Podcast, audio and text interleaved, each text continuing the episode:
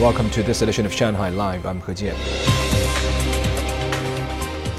This year's first supermoon appeared yesterday, illuminating night skies around the world. A supermoon refers to a full moon that occurs when the moon's orbit is closest to Earth, making it appear larger than usual.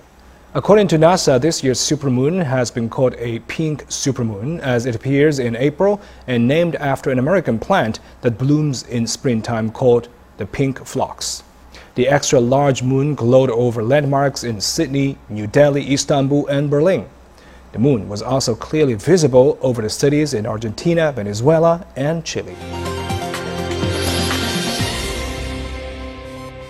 The first panda buses can now be seen driving alongside river areas in districts of Huangpu and Xuhui, attracting curious passengers. As the name suggests, each panda bus is painted black and white. The headlights are designed to look like panda eyes with dark circles and there are also two small round black ears on the roof. Each panda bus has 27 seats as well as a barrier-free area for wheelchairs near the rear door. Since the buses are used on a sightseeing route, the windows are larger, making it easier for passengers to get good views of the scenery. The Center for China Shanghai International Arts Festival will launch a new event called Artra in June. As a side event of the Arts Festival, the event features three shows aimed at younger audiences. Reporter Zhang Hong takes a look.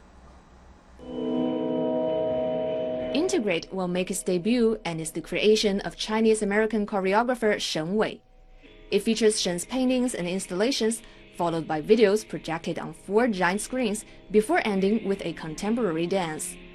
The show will be staged at West Bund Dome, which is part of the West Bund Dream Center. The West Bund is known for its cluster of museums showcasing static forms of art.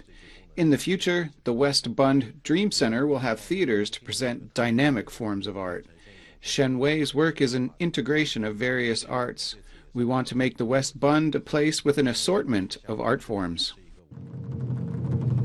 Apologue 2047 selected by film director Zhang Yimou will be staged at Shanghai Grand Theater.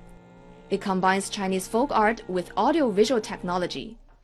Also in June, a concert named No Boundary Playground will be held, featuring young singers and dancers from a popular reality show and Zide Guqin Studio, which attracted more than 2.5 million hits on Bilibili for a video of one of his performances.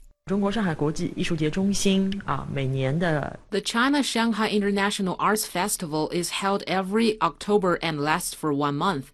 It features operas, dramas, and ballets, which are classic performances that tend to attract older spectators.